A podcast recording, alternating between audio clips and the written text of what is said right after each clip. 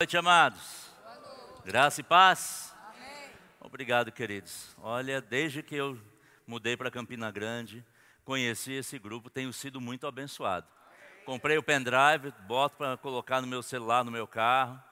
E meu desejo é que outras igrejas recebam dessa bênção, dessa unção. E eu fico cantando: Ele é fiel para cumprir tudo o que prometeu. Ele não é fiel? Deus é fiel. Vocês são bênção, viu? Estou feliz demais de estar aqui. Agora sou campinense. Não sei se de time ainda, de time ainda não escolhi. Mas prazer estar aqui. É com muito temor e tremor. Falei com o pastor Tadeu.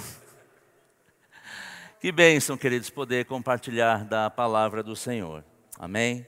É bom demais, estou feliz demais. Você que está em casa, prazer em poder levar a palavra do Senhor para a sua vida. E eu estava ali falando com o Tadeu, ele me convidou para ministrar.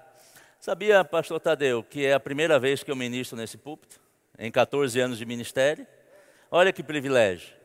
E eu agradeço muito a Deus pela vida de Guto, de toda a diretoria, pastor Tadeu, pastor Tiago, pastor Alain.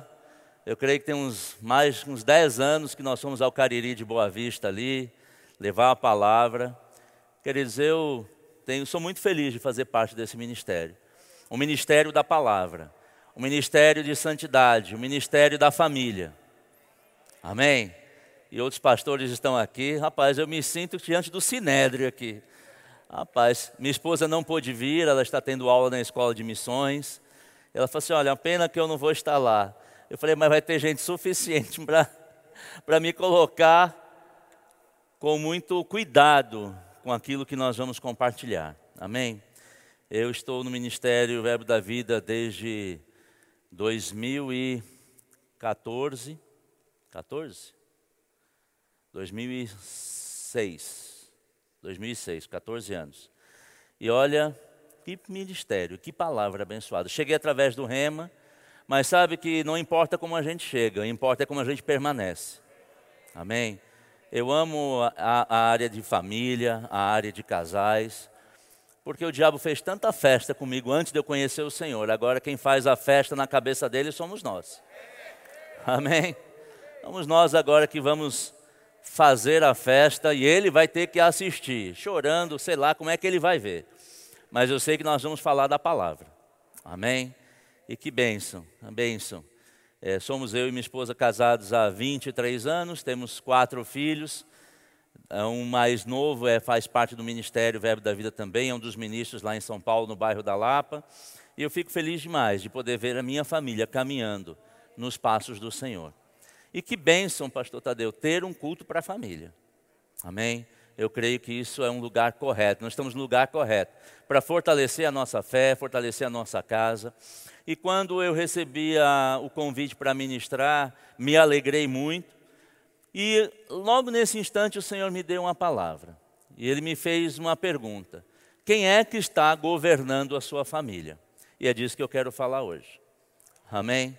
Quem é que está governando a nossa família? Eu vejo muitos, muitas pessoas, muitos casais, seja ele o homem ou a mulher, falando sobre as, os desafios da vida, preocupações, atividades, compromissos, é, responsabilidades, isso tudo faz parte da nossa vida. Mas sabe que eu não vejo tanto o falar sobre as coisas do Senhor, as coisas da igreja, as coisas da palavra. Eu sei, eu vim de São Paulo e eu estou aprendendo a viver em Campina Grande, sem aquele trânsito de São Paulo, sem ficar uma hora e meia parado na marginal do Rio Tietê. Eu demorei hoje oito minutos para chegar na igreja. Que coisa boa, que terra abençoada. Você se alegra por estar aqui em Campina Grande e ser uma terra abençoada? Mas sabe que eu vejo isso não só em São Paulo por causa do trânsito, por causa das pressões, as pessoas falando muito dos seus desafios, falando muito dos, das suas até conquistas, das coisas que tem que lidar todo dia. Mas pouco eu ouço e, e, e paramos para conversar sobre a palavra do Senhor sobre a vida com Deus. E eu sei pelo que sei, porque eu vim, eu e minha esposa, antes de nos casarmos e nos conhecermos, nós viemos de uma outra família que foi destruída. Por ignorância da palavra, por do conhecimento, por ignorância dos nossos pensamentos e sentimentos.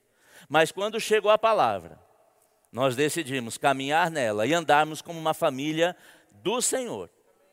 Amém? E eu já viajei para muitos lugares e muitas vezes eu chego num lugar que tem algum destaque. Às vezes é num lugar turístico maravilhoso e a maioria do que as pessoas querem falar é das belezas naturais. Uma outra vez eu fui para o interior de Goiás visitar uma, uma pessoa e era um lugar com a agricultura e a pecuária bem desenvolvida e tudo que eu ouvia falar era dos benefícios que aquela cidade poderia trazer para a renda, para o crescimento. Mas sabe que onde eu estou chegando, eu quero falar do Senhor e da Sua palavra.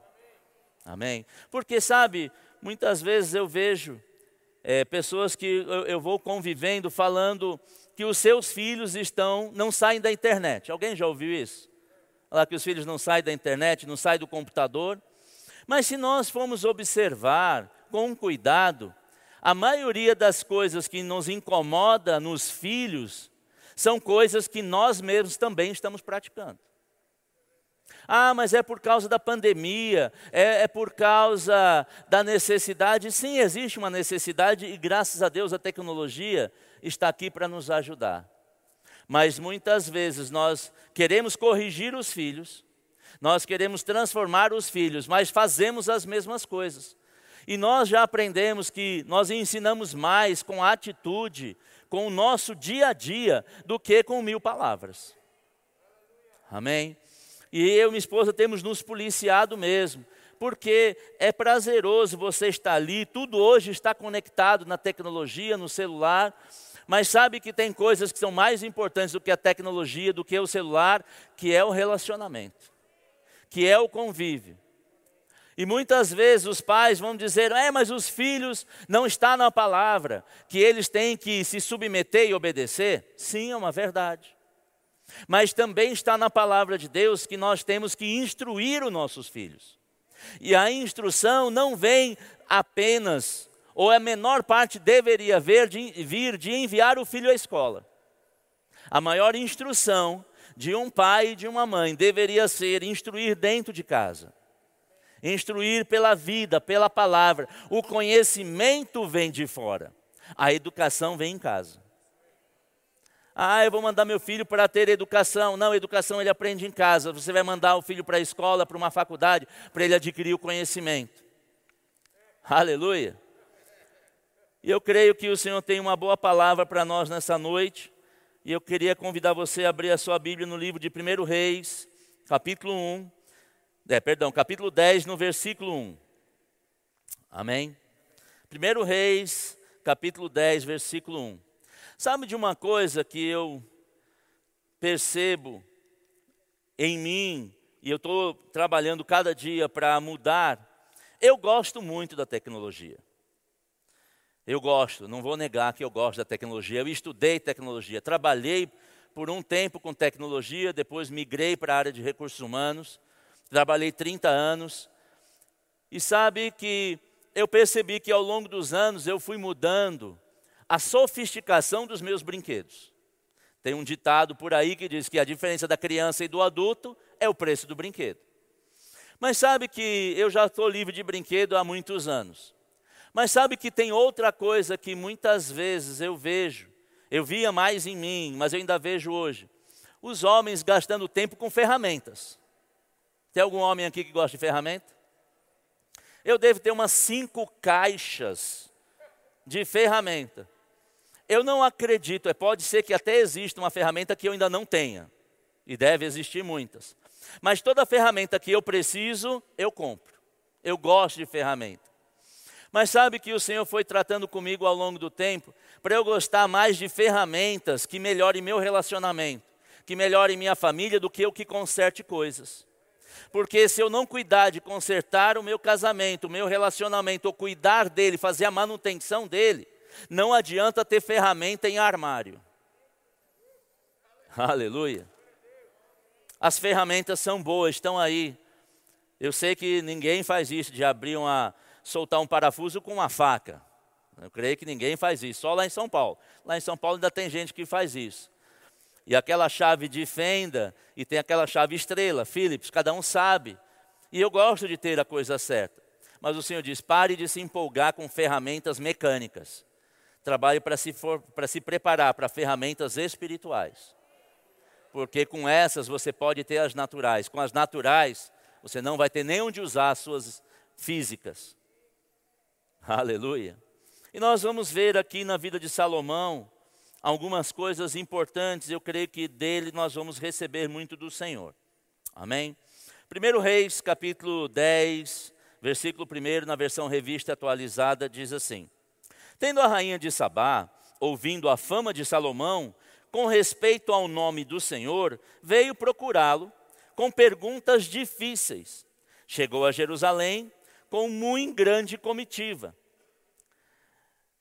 com camelos carregados de especiarias, muitíssimo ouro e pedras preciosas. Compareceu perante Salomão e lhe expôs tudo quanto trazia em sua mente. Verso 3. Salomão lhe deu resposta a todas as perguntas, e nada lhe houve profundo demais que não pudesse explicar. Verso 4: Pois, vendo, pois, a rainha de Sabá, toda a sabedoria de Salomão e a casa que edificara, e a comida de sua mesa, e o lugar dos seus oficiais, e os serviços dos seus criados, e os trajes deles, e os seus copeiros, e o holocausto que servia na casa do Senhor, ficou como fora de si. Eu estava lendo esse texto, e eu fui vendo, meu Deus, essa rainha de Sabá, ela ficava olhando tudo mesmo. Você já entrou na casa de alguém, a pessoa diz assim, mas não repara? A primeira coisa que nós fazemos ao entrar num lugar é reparar. Então não adianta dizer não repara. Não repara nisso, a primeira coisa que você olha é naquilo. Amém?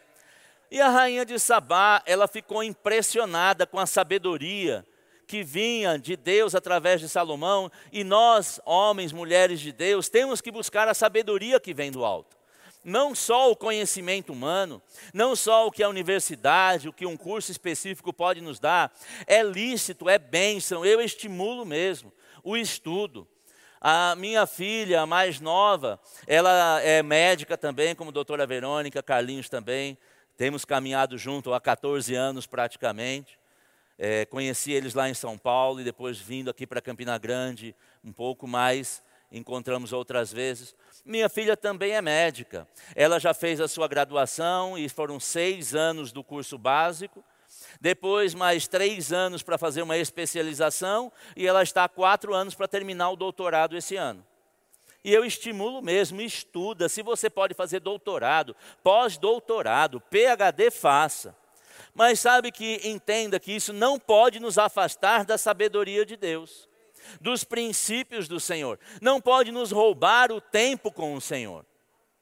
Amém? Então estude tudo que você pode. Estimule os seus filhos a estudar tudo que eles podem. É bênção, mas não deixe, ou não deixemos, de cuidar da instrução do Senhor e da Sua palavra. Amém? E eu fiquei impressionado com esse texto, porque a rainha de Sabá olhou tudinho. Ô mulher que olhava as coisas. Amém? Mas sabe que isso me mostrou? Que quando nós temos a nossa casa, a comida de uma forma organizada, a roupa tem que ser bem cuidada.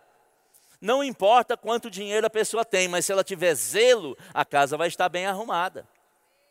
E isso é um princípio da sabedoria que Salomão recebeu da parte de Deus.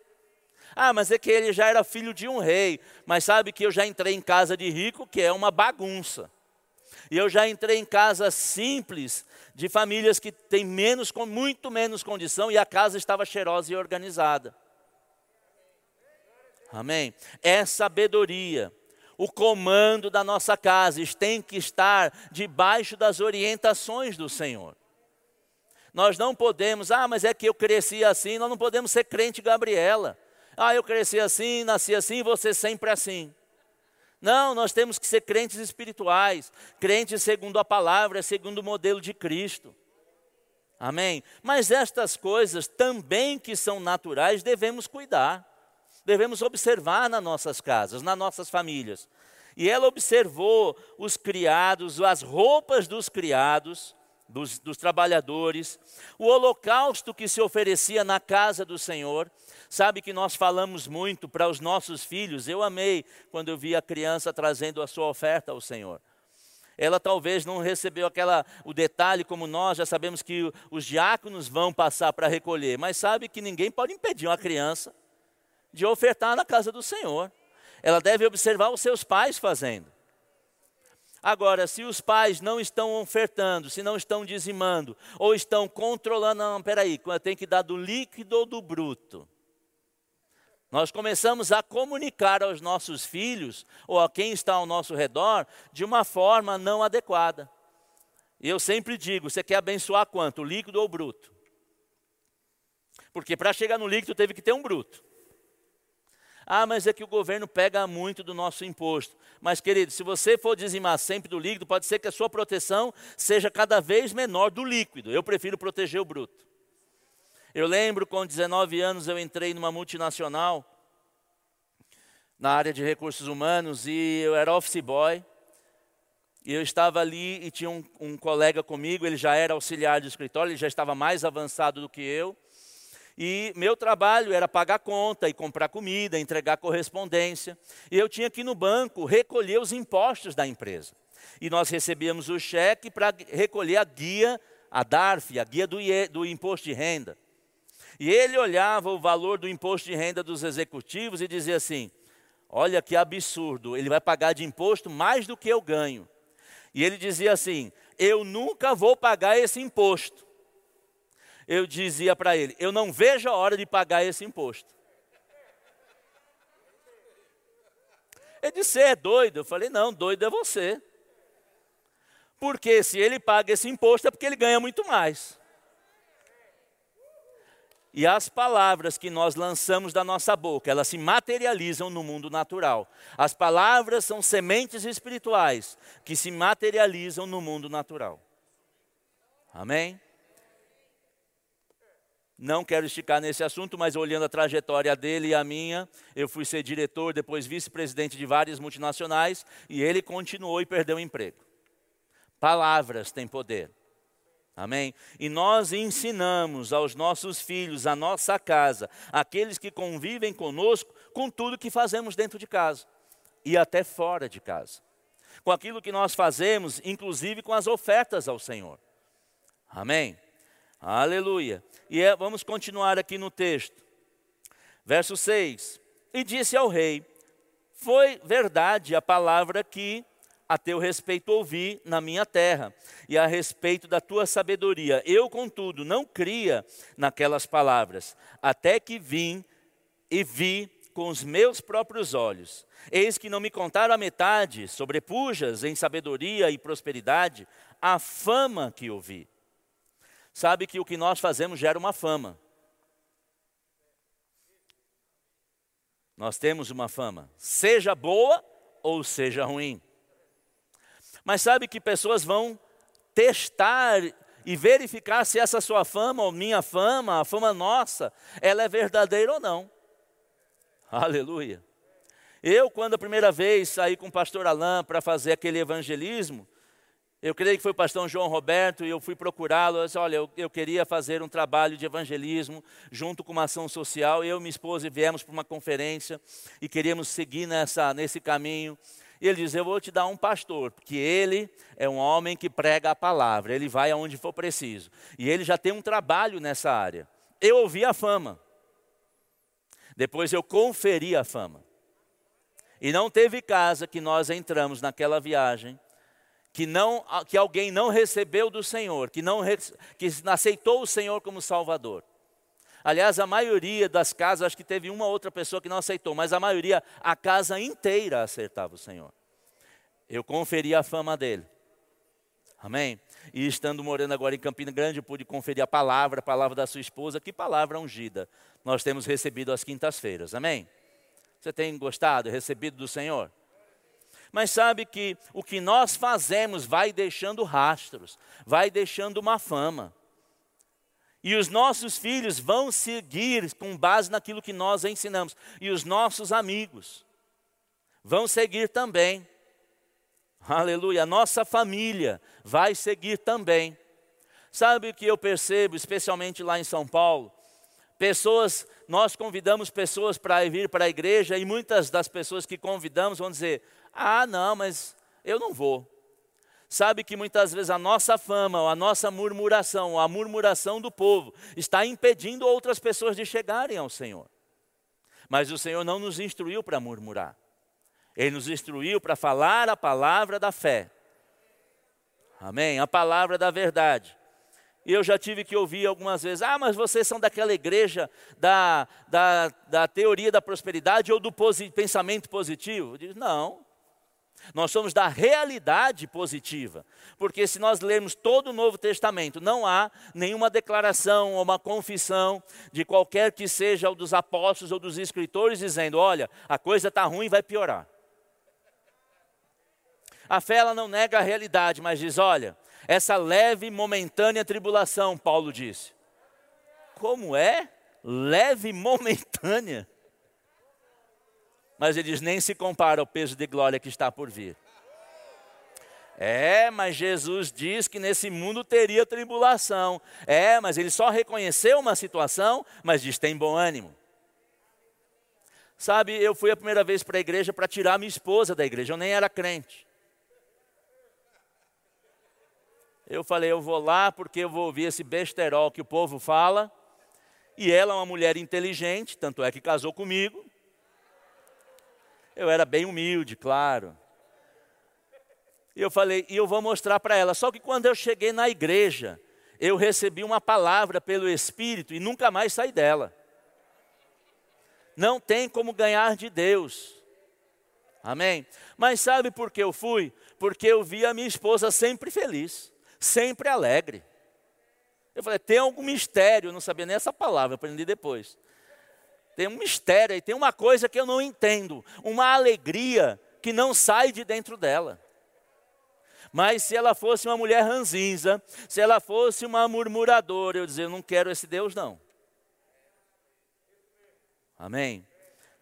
O que nós fazemos deixa rastros, deixa fama, nós precisamos cuidar da nossa fama.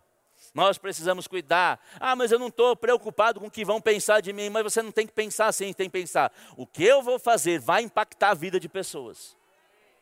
O que eu vou fazer vai levar pessoas a encontrarem o Senhor. E o que eu fizer também pode impedir pessoas de encontrarem com o Senhor. Aleluia. Vamos ler o verso 8. Continuando aqui em 1 Reis, capítulo 10, agora no versículo 8. Diz assim: Felizes os teus homens, felizes os teus servos, e que, que estão sempre diante de ti e ouvem sua sabedoria. Sabe, homem e mulher de Deus tem que ser feliz. Eu sei, eu ainda estou em treinamento. 23 anos eu entreguei minha vida ao Senhor, foi logo seis meses depois que eu casei. E eu ainda estou em treinamento para manifestação da alegria que está dentro. Graças a Deus eu tenho uma treinadora em casa. Quem é homem aqui tem uma treinadora em casa que te ajuda a treinar a palavra, praticar a palavra? Ela diz assim: cadê os seus dentes? Eu digo, mas eu tenho, estou cheio de alegria. Ela diz, então conta isso para o teu rosto. Aleluia. Sabe, nós estamos vendo aqui a sabedoria que Deus deu a Salomão, manifestava felicidade no seu meio. Aleluia. E eu já ouvi de muitos casais, e por causa do meu histórico de vida junto com minha esposa Teresa, nós desde que eu me converti, nós começamos a atuar junto o Ministério de Casais, para que casais não fizessem as besteiras que nós fizemos, para que vivessem uma vida em santidade, uma vida correta, correta diante de Deus. E eu vi muitas vezes pessoas pensando em separar e dizendo assim: não é porque, mas Deus, Ele não quer que eu seja infeliz. A resposta óbvia é certa: sim, Deus não quer ninguém infeliz. Mas a felicidade não está numa separação, está numa genuína conversão. está em não converter o outro, mas nós nos convertemos dos antigos pensamentos, das antigas é, é, é, fortalezas na mente. Por isso que Paulo diz em Romanos 12, no versículo 2: transformai-vos pela renovação da vossa mente. E muitas vezes nós queremos transformar o outro. Mas Paulo não diz assim: transforme sua mulher, pela renovação da sua mente, transforme a sua mulher para pensar igual você. Não é o que a Bíblia diz. Ela diz: transformai-vos. E à medida que um homem e uma mulher de Deus se transformam, vivem um casamento feliz. Aleluia. 40 anos vão fazer. Carlinhos e doutora Verônica. Olha que bênção. Eu fiz 23 esse ano eu quero chegar com 40, 50, 60 anos de casar e dizer: eu continuo em felicidade. Amém? Mas sabe que buscar a felicidade não pode ser sem os princípios do Senhor. Aleluia. Verso 9: Bendito seja o Senhor teu Deus que se agradou de ti para te colocar no trono de Israel. E é porque o Senhor ama Israel para sempre que te constituiu rei para executares juízo e justiça. Deu ela ao rei 120 talentos de ouro. Alguém já fez essa conta? Quantos são 120 talentos de ouro? A mulher levou presente para dar para o cara rico. 4.200 toneladas aproximadamente, 500 milhões de reais. Aleluia. E por que eu estou destacando isso? Sabe que não é porque a pessoa está sem dinheiro que nós vamos deixar de abençoar a vida dela, ou que está com dinheiro. Sabe, ah, eu vou dar, eu vou ajudar porque aquela igrejinha lá é pobre, está precisando. Queridos, você tem que dar por convicção e por princípio. Você pode dar, abençoar a vida de um rico. Porque talvez aquele rico precisa ver a demonstração do seu amor por ele e o amor de Deus por ele, para ele se render ao Senhor. Aleluia. Eu achei, eu, eu, no começo, quando eu li a primeira vez, eu falei assim, achei estranho. Ela, ela deu 500 milhões para o cara que já era milionário. Poderia ter dado aos pobres. Mas sabe o que ela estava confirmando? Salomão, o que você está fazendo diante do Senhor agrada ao Senhor. Amém? E notei também que essa mulher não tinha apego ao dinheiro. Aleluia. Porque o problema não é o dinheiro, é o amor ao dinheiro. Aleluia. Sabe que isso me chama muita atenção. Salomão, ele é um homem cheio de sabedoria. Mas sabe que eu percebo isso. E eu encontrei muitas pessoas, infelizmente, muitos homens e mulheres de Deus que me influenciaram, me ensinaram a palavra. Foram meus professores, hoje eu vejo desviados da fé, desviados do caminhar com o Senhor. E eu fico perguntando: quem está no comando da vida dele agora? Ou da vida dela? Sabe que algumas vezes nós pensamos assim, eu aceitei o Senhor e eu pensava assim, pastor Tadeu, em relação ao casamento. Depois que eu casar, coloco no piloto automático, fico sentadinho e está tudo certo. Lê do engano. Uma das coisas que eu descobri muito rápido é: você tem que estar guiando e conduzindo o seu casamento, debaixo de uma instrução do Senhor.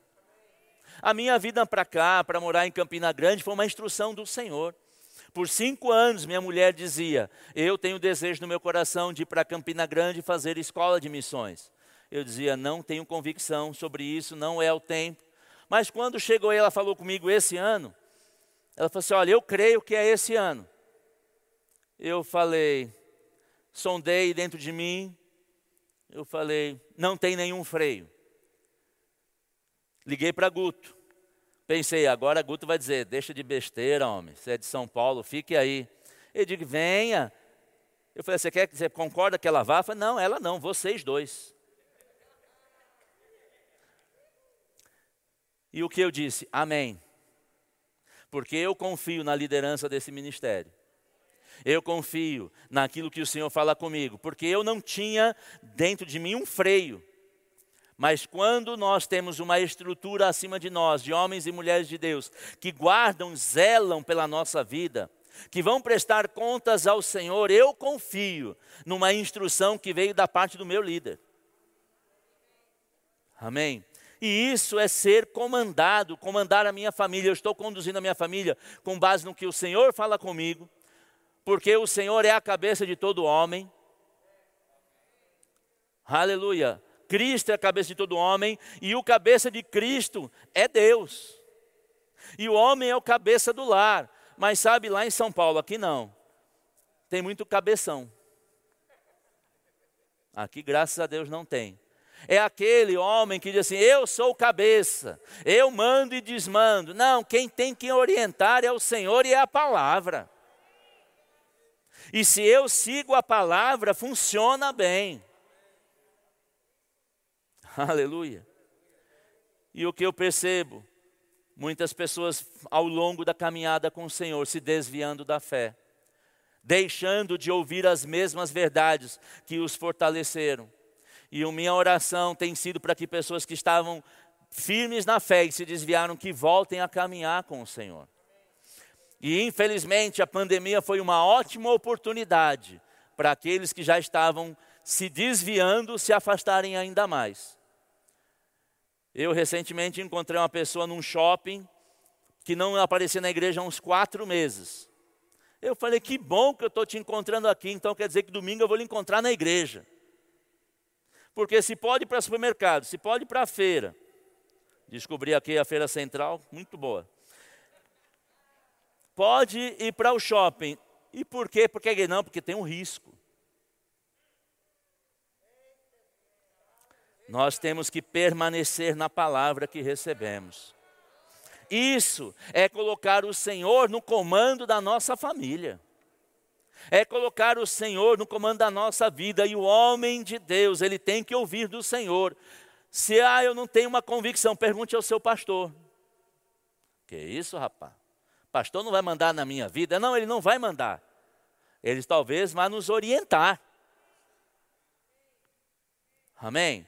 Eu posso dizer, eu tenho alegria de ser guiado, orientado por Guto, por pastor Amauri, que é o meu pastor direto lá em São Paulo. Agora, o meu pastor aqui é Tiago Borba.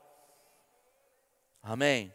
Eu tenho prazer de ouvir, porque eu sei que zelam pela minha vida. E isso não me tira do comando da minha casa. Amém. Ah, mas eu que sou comandante, queridos, Deus é aquele que deve nos guiar porque ele nos guia a toda a verdade. E nós olhamos a história de Salomão. Eu quero é, ler mais um texto que está lá no, primeiro, no capítulo 11. Se você já quiser abrir no versículo 1. Salomão, nós ouvimos no capítulo 10 tantas coisas, tantas maravilhas que ele tinha, que ele sabia, que ele recebeu do Senhor. A rainha de Sabá, ela ficou impressionada com tudo que viu, e era mais do que ela tinha ouvido falar. Mas sabe que Salomão não guardou, não se cuidou para permanecer naquilo que começou a caminhar no Senhor. Aleluia. 1 Reis, capítulo 11, versículo 1. Eu vou ler na, mais uma vez na revista atualizada. Primeiro livro de Reis, capítulo 11, versículo 1 diz assim: Ora, além da filha de Faraó, amou Salomão muitas mulheres estrangeiras, moabitas, amonitas, edomitas, sidomitas e etéias, mulheres de, das nações que o Senhor havia dito uh, aos filhos de Israel: não caseis com elas, nem casem elas convosco, pois vos perverteriam o coração para seguirem os seus deuses.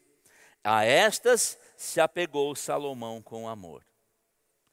Sabe que muitas vezes as pessoas vão buscar, não, eu, eu, eu falei da alegria, da felicidade e é algo de Deus para nós. Quantos creem que alegria e felicidade é, de, é algo de Deus para a nossa vida?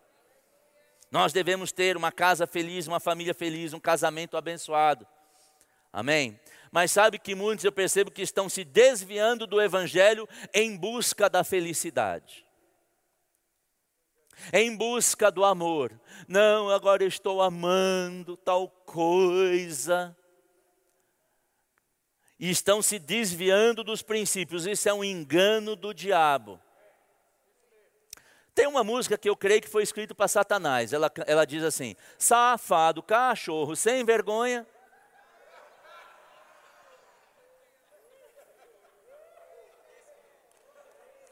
Ele é safado, ele é um cachorro, ele é um sem vergonha. Um pastor lá em São Paulo diz assim: Maldito Satanás fedorento. Ele é fedorento mesmo. Mas eu vejo pessoas, não, eu tenho que buscar a minha felicidade. Graças a Deus que a nossa felicidade já está dentro. Não, é, é, é, é o amor. Não, é ilusão, é cegueira, porque o amor veio da parte de Deus e Ele diz para nós amarmos com aquele amor que Jesus amou. Tudo espera, tudo pode, tudo crê, tudo transforma. Ah, mas Deus quer que eu seja infeliz? Não, Ele quer que você seja feliz no seu casamento, com a sua família. Salomão talvez começou a querer buscar alegria, satisfação, prazer, aonde não era para ele buscar. E qual é o problema com isso, pastor? O problema é que ao buscar algo que não vem da parte de Deus, nós perdemos, não conseguimos o que queremos e ainda perdemos o que temos com Deus. Porque Ele é um enganador. Não, é que a paixão é cega. É cega. Graças a Deus que o amor vê. Amém. Eu, quando conheci Tereza, eu tinha 33 anos. Ela é um ano mais velha que eu, ela tinha 34. E começamos a conversar, a nos conhecer. E ela falou assim: ai, que bom, eu sempre quis um homem mais velho do que eu para casar. Eu falei: e é, quantos você tem? Ela disse: eu tenho 34. Eu falei assim: eu tenho 33. Ela disse: aonde? Eu falei: sim, tenho 33. Ela diz: Não acredito. Com essa cara. Cearense, cearense, minha esposa. Aí eu perguntei a ela: Quantos anos você acha que eu tenho? Ela diz: 45. Aleluia. Ela não estava cega para ver minha aparência. Ela estava olhando para minha aparência e diz: Mas eu quero me relacionar com você. Porque aquilo que a gente vê que é cego não é da parte do Senhor. Porque o Senhor nunca vai te iludir com alguma coisa. Ele vai te mostrar a realidade. Aleluia. Ah, mas é que ele tem uma barriguinha, ela, ela tem uma coisinha. Querido, se você ama, você ama essa coisa. Graças a Deus ela diz que ama minha barriguinha que não é tão barriguinha assim ultimamente. Mas sabe, esses modelos são colocados pelo diabo para tirar o povo de uma família feliz. Não estou dizendo que nós não devemos nos cuidar, devemos. Mas sabe, toda cegueira leva ao buraco, ao tropeço. Mas a visão vê como é e ama como é, mas pode querer melhorar. Salomão não tomou esse cuidado. Ele foi para onde o Senhor não havia instruído. Ele se envolveu com aquilo que Deus se disse para ele não se envolver. Vamos continuar, verso 3, 1 Reis, capítulo 11, versículo 3. Tinha 700 mulheres, princesa e 300 concubinas, e suas mulheres lhe perverteram o coração. A mulher que não é de Deus vai perverter o coração do marido. Por isso temos que tomar cuidado. Não, mas quanto tempo então a gente tem que se relacionar até conhecer? Você não é pelo tempo, é pelo espírito. Eu conheci, namorei, noivei, casei com Tereza em quatro meses. Estamos casados há 23 anos e vai ser até o fim da vida. Mas eu observava nela, pela maturidade que eu já tinha, e ela em mim, sobre o caráter, sobre as atitudes, sobre os princípios. Aleluia. Mas, se formos só olhando para o superficial, podemos nos desviar do caminho do Senhor. Aleluia. Verso 4: Sendo já velho, suas mulheres lhe perverteram o coração para seguir outros deuses, e o seu coração não era de todo fiel para com o Senhor, o seu Deus, como fora com seu pai Davi. Assim fez Salomão, verso 6, eu pulei o 5 por causa do tempo. Assim fez Salomão, que era mal perante o Senhor. e não perseverou em seguir ao Senhor, como Davi, seu pai. Verso 7. Nesse tempo edificou Salomão um santuário. Aquemos, a abominação de Moabe, sobre monte fronteiro a Jerusalém, e a Moloque, a abominação dos filhos de Amon. Verso 9, vou pular o 8. Pelo que o Senhor se indignou contra Salomão, pois desviar o seu coração do Senhor, Deus de Israel, que duas vezes lhe aparecera. E o Senhor depois fala no verso 11 que ele iria tirar o reino de Salomão. Sabe que se nós não perseverarmos nas instruções do Senhor, nas instruções da palavra, pode ser que passamos anos vivendo uma vida de alegria e paz, com abundância, com suprimento, e chegar no dia que possamos desviar dos caminhos do Senhor e perdemos tudo aquilo que conquistamos. Não é o plano de Deus. O plano de Deus é que nós crescemos de vitória em vitória. E cada dia nós vamos crescendo em fé, desenvolvendo, fortalecendo e vivendo os melhores dias das nossas vidas. Eu, graças a Deus, hoje, eu e Tereza, todos os filhos são casados, já temos três netos, dois netinhos e uma menina. Graças a Deus somos livres para ir e vir.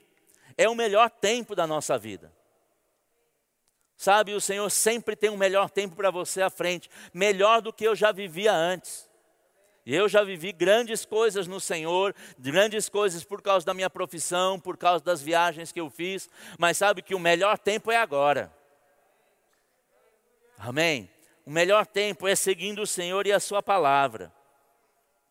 Aleluia. Eu citei um texto quando eu estava começando a ministração, falando que os pais não devem só corrigir os seus filhos, mas devem instruir. Isso está lá no livro de Efésios, capítulo 6, no versículo 4. Pais, não tratem os seus filhos de modo a irritá-los, antes eduquem-nos com a disciplina e a instrução que vem do Senhor.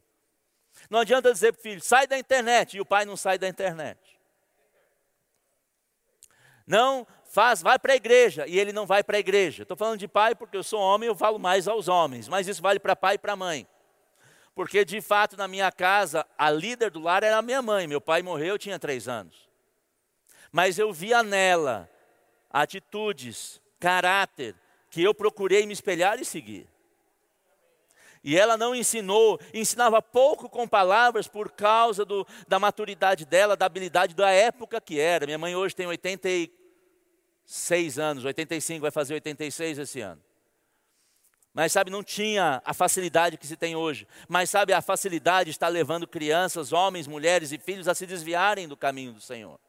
E isso não pode ser assim. Teria que ser uma ótima oportunidade para nos aproximarmos mais do Senhor. Instrução não vem através principalmente da escola. Lá vem conhecimento. A instrução vem de uma vida no lar. Eu admiro demais Tadeu com os seus filhos, Tiago, Perilo, ou traduzindo, Perilo. Eu estou aprendendo a língua. Sabe, porque ele edificou a sua casa e ensinou quando eram pequenos e até hoje. Até hoje, se nossos filhos falam alguma coisa ou fazem alguma coisa, nós corrigimos. Ah, mas o mais velho vai fazer 40 anos esse ano sabe, mas é filho. Nós vamos orientá-lo segundo o princípio da palavra e vamos mostrar para ele como devemos viver segundo o Senhor. Agora, para dar instrução, para ensinar, precisa de tempo. Será que nós temos investido tempo com a nossa família? Será que nós temos investido tempo com a nossa esposa, marido e esposa com esposo? Ah, não dá, eu tenho o meu trabalho, eu tenho minha graduação, tenho minha pós-graduação, tudo isso é bom mas não esqueça do principal, que é a sua família. Agora, quer viver sem essa preocupação? Não case, jovem. Mas eu posso dizer, é bom demais. Ou oh, happy day. É bom demais ser casado. Pense numa coisa boa. Amém. Pense como é bom ter filhos. Amém. Mas nós precisamos investir mais tempo com a nossa família. É investir mais tempo na nossa casa. Amém? E eu creio que honra ao Senhor. Eu gosto demais do texto de Provérbios, capítulo 3. Por mim, dar o meu dízimo e oferta é honrar ao Senhor. Não é uma obrigação. Sabemos que Jesus falou para continuar dando dízimo em Mateus 23, 23. Mas sabe, eu não faço por obrigação, eu faço por honra. Nós devemos honrar a nossa família. Como é que eu honro? Não é só quando chega na casa de alguém e diz: Olha, minha mulher é bonita, não é só pagar um penteado. Deixa eu dizer uma, dar uma dica: não é de casais, mas é para família, né? Maridos, paga o cabelo e a unha da sua mulher toda semana, pelo amor de Deus. É Deus falando com você, viu? Ah, mas eu não preciso. Mas você é homem, você talvez não faça. Mas sabe que honrar não é só falar bem, também não é só pagar a conta, não. É honrar estando junto. É honrar honrando ao Senhor. É seguindo instruções da palavra. É deixando Deus no controle. Quer honrar a sua família? Honra o Senhor. Porque não tem como desonrar a família, desonrar o cônjuge, ou não honrar os seus próprios filhos, se honrar ao Senhor. Não tem como você errar. Porque nós não fazemos ou deixamos de fazer algo por causa da esposa ou por causa dos outros. Fazemos por causa do Senhor, por causa do temor do Senhor, por causa do amor ao Senhor. Amém? Eu quero orar com você Pense bem, quem está no controle da sua família? Quem é o líder do seu lar? Eu gostava de dizer, sou eu. Mas sabe que eu sou um líder local, mas tem um líder maior, que é o Senhor na minha vida. Se o Senhor não estiver no comando da minha vida, não adianta eu querer dirigir. É como eu estar fazendo, pegando, dirigindo certo na estrada, mas está na estrada errada. E olha que eu já fiz isso naturalmente. Eu estava fazendo uma viagem no interior de Minas, junto com um pastor, e ele se distraiu no caminho. Andamos quase duas horas, muito bem na estrada, tranquila, só que era a estrada errada. E tivemos que voltar e perdemos todo aquele tempo novamente. Mas se o Senhor está no controle da sua vida, você vai andar seguro, vai andar em paz. E eu quero dizer uma coisa para você, homem, especialmente: você não vai perder o controle você vai compartilhar o controle com o Senhor. Não diminui você, mas fortalece você. E você, mulher, saiba que não diminui você recebendo a orientação do Senhor e do seu marido. É bênção. É bênção. Amém? Porque sobre nós dois, eu e minha esposa, está o Senhor comandando o casal. Nós não andamos sem que haja concordância. E eu quero orar por você. Pai, em nome de Jesus. Eu creio, Pai, em famílias fortes. Eu creio, Pai, no Senhor comandando a nossa casa, comandando a nossa família e nos orientando a como educar os nossos filhos, como administrarmos o nosso tempo, como usarmos a tecnologia para o nosso benefício, não para nos afastarmos uns dos outros e tampouco do Senhor. Pai, eu te agradeço por revelação do teu, do teu querer, da tua vontade, de uma sabedoria vindo do alto por cada, para cada homem, mulher, jovem. Obrigado, Senhor. Nós colocamos e declaramos que o Senhor está no controle. Nós não nos importamos em soltar a, a, a, o controle absoluto, porque nós sabemos que o Senhor nos guia melhor do que nós mesmos. Sabemos que contigo andamos seguro, andamos por caminhos retos, porque a lâmpada para os nossos pés é a tua palavra, ela é luz para o nosso caminho. Obrigado, Pai, porque podemos andar seguros, seguros contigo. Obrigado pela paz, pela alegria. Obrigado por suprimento abundante em cada casa. Porque o Senhor é um Deus de família. O Senhor é aquele que nos guarda e nos cuida. Por isso eu te agradeço, em nome de Jesus. Amém. Agora deixa eu falar uma coisa, eu creio que não foi por acaso que eu falei que a primeira vez que eu fui na igreja, eu fui para tirar minha esposa da igreja. E eu não estou brincando, foi sério. Eu saí de casa com essa intenção. Mas sabe que a intenção de Deus é que eu entregasse a minha vida a Ele. E uma coisa que naquele culto que eu aceitei o Senhor lá em São Paulo, eu pensava assim: eu não vou porque alguém está falando, porque eu não sou Maria, vai com as outras. Eu não queria aceitar porque só porque o pastor estava convidando. Eu não queria aceitar porque eu via outras pessoas indo à frente. Eu queria aceitar por uma convicção dentro de mim que era Deus me chamando. E eu pensava assim: se Deus quer que eu esteja com Ele, porque eu não tinha o conhecimento da palavra, eu não sabia que o que está escrito é que Deus quer que todos sejam salvos e cheguem no, primeiro, no pleno conhecimento da Sua vontade. Eu não sabia disso, mas eu pensava assim: se Deus quer que eu entregue a minha vida a Ele, Ele vai falar comigo. Eu não sei se vai ser um raio, se vai ser um trovão, se vai ser um terremoto ou vai ser um relâmpago. Se você em algum momento fez prova de Deus para saber se era a vontade de Deus para você se entregar a Ele, ou para você retornar os seus caminhos ao Senhor, eu quero dizer que Deus está falando com você. Porque Ele falou comigo, e eu estava ali pensando sobre isso, até não falei com a minha esposa, porque eu sabia que ela podia contar para o pastor. Eu não vou nem falar o que eu estou pensando, para ela não ser bocuda e falar para o pastor, e o pastor usar a palavra que eu estou pensando. Mas o pastor lá do púlpito disse assim: Deus está falando com você. E para que você saiba que Deus está falando com você, você deve estar esperando um raio cair aí. Mas eu quero dizer, se você cair um raio aí, pode te eletrocutar. Então sai e vem aqui para frente. Eu, ó. Porque eu percebi que era Deus falando comigo. Talvez você tenha se afastado dos caminhos do Senhor, talvez você precise entregar a sua vida ao Senhor, fazer a, a, primeira confissão, dizendo: Senhor, eu entrego a Ti o meu, a meu caminhar, a minha vida. Eu faço do Jesus o Senhor da minha vida. Talvez você veio e precise fazer isso, e talvez o diabo esteja te dizendo: Não, isso é, é da sua mente, é seu pensamento. Mas eu estou aqui para te dizer: não é o seu pensamento, é Deus te chamando. Talvez você tenha andado com o Senhor e se afastado dos seus caminhos é também Deus falando com você: volta, para que você seja recebido de braços abertos, como foi aquele filho pródigo. O pai daquele filho pródigo, ele saiu, gastou tudo que tinha, foi para o mundão, fez o que queria, e o pai, quando ele voltou para o pai, se arrependeu e voltou, o pai o recebeu de braços abertos. Aquele pai é o Senhor. Não importa o que você possa ter se afastado, se desviado, seja o que tenha feito ou por quanto tempo, Deus está esperando para lhe dar um abraço.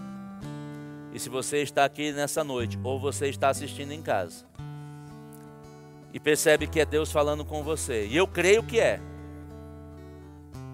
se renda, se entregue, e se você está aqui, levanta a sua mão, eu quero orar com você.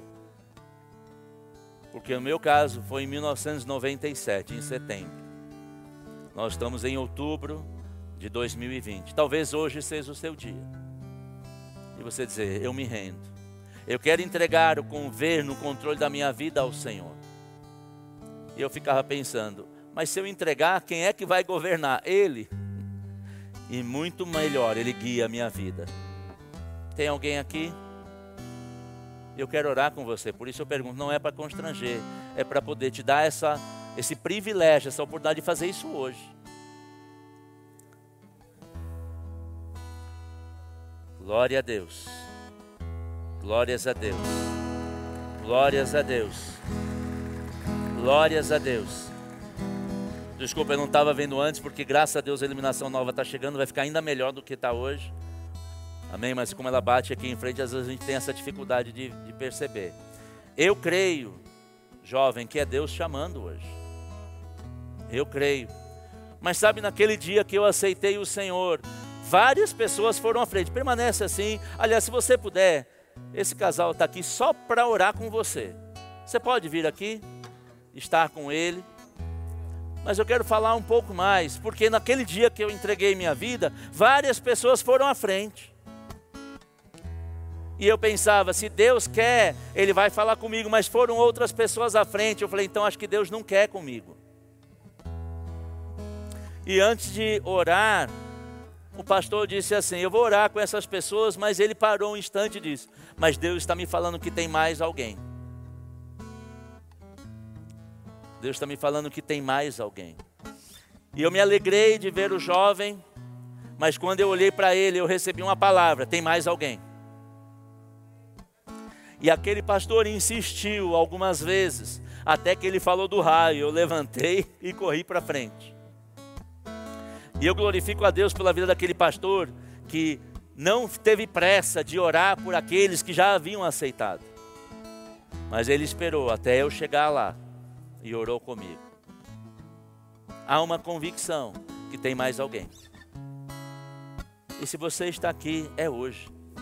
Eu poderia, já estou estourado no meu horário, eu poderia dizer, ok, temos horário, vamos orar e vamos embora. Mas sabe que o Senhor, Ele não está com pressa de ir embora. Mas Ele deseja que todos sejam salvos e cheguem no pleno conhecimento da vontade dEle. Tem alguém aqui? Porque tem alguém, eu sei, só não sei se está aqui ou se está em casa. Mas se você está aqui, não deixe de receber aqui hoje. Hoje é o seu dia que o Senhor preparou. E se não está aqui, está em casa, você pode fazer a oração da confissão. Romanos capítulo 10, no versículo 9 diz que eu creio com o coração e confesso com a minha boca que Jesus é o Senhor da minha vida. E se eu fizer isso, eu sou salvo. Graças a Deus para o jovem que está aqui, nós temos o casal que vai com ele ali para fazer essa oração. Mas se você está em casa, abra sua Bíblia. Em Romanos capítulo 10, leia o versículo 9 e 10 e faça essa oração. Obrigado, amados. Vá em paz. Melhor decisão da sua vida. Amém? E se você também está aqui, sabe que eu demorei três anos para receber o batismo no Espírito Santo. De fato, três anos e meio. Por quê? Porque a igreja que eu frequentava dizia assim: não é quando você quer.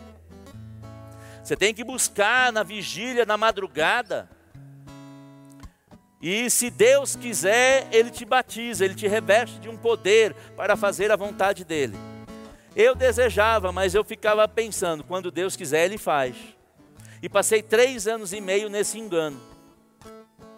E de fato, como eu cria, aconteceu. Quando eu morei em Brasília, na vigília da madrugada, três horas da manhã, eu recebi o batismo. Mas quando eu fui nos Estados Unidos, na igreja do pastor David Imai, tem até um livro dele aqui na nossa livraria as pessoas, ele acabou o louvor, ele perguntou quem queria aceitar o Senhor, 20 pessoas foram à frente e aceitaram o Senhor. Aquelas mesmas 20 pessoas, ele perguntou: Você quer receber o Espírito Santo? Elas disseram que queriam. E elas receberam naquele dia o batismo no Espírito Santo. E quando nós começamos a olhar e ler as Escrituras, nós vemos que não tem que esperar três anos. Mas você acha que eu vou ser batizado hoje? Não, eu não acho não. Se você crer, eu tenho certeza que você vai.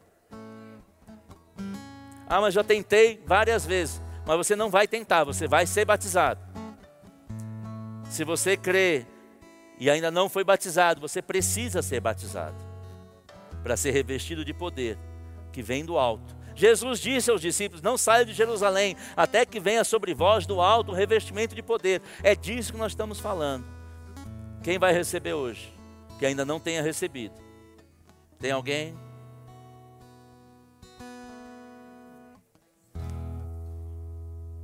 Obrigado. Temos pessoas para estar com eles. Temos aqui o casal. Você pode vir até aqui acompanhar junto com esse casal. Você vai receber. Eu não acho, não, tenho certeza. Se tiver mais alguém, venha também. É hoje. E eu tenho visto pessoas entregarem a sua vida ao Senhor e no mesmo dia Pedro ainda pregava o evangelho na casa de Cornélio e eles receberam o batismo na hora. É a vontade de Deus e você vai receber hoje. Amém? Vai receber hoje. Não tem nenhuma sombra de dúvida. Porque Deus quer, você quer, está resolvido. Prego batido, ponta virada, pronto. Eles vão te ministrar, eles vão te ensinar. Glória a Deus, vai receber também. Amém? Esse revestimento de poder vai te fortalecer para caminhar de vitória em vitória. Amém? Podem acompanhá-lo. Se tiver mais alguém, pode acompanhar esse casal. Muito obrigado, pastor Tadeu, pelo convite. Privilégio, queridos. Eu posso dizer, eu subi aqui com temor e tremor, ainda tá, a perninha ainda está tremendo. Mas que bom que eu pude compartilhar daquilo que Deus havia colocado no meu coração. Amém? Seja fortalecido, seja abençoado na prática dessa palavra. Amém. Cada dia crescendo mais em fé. Amém.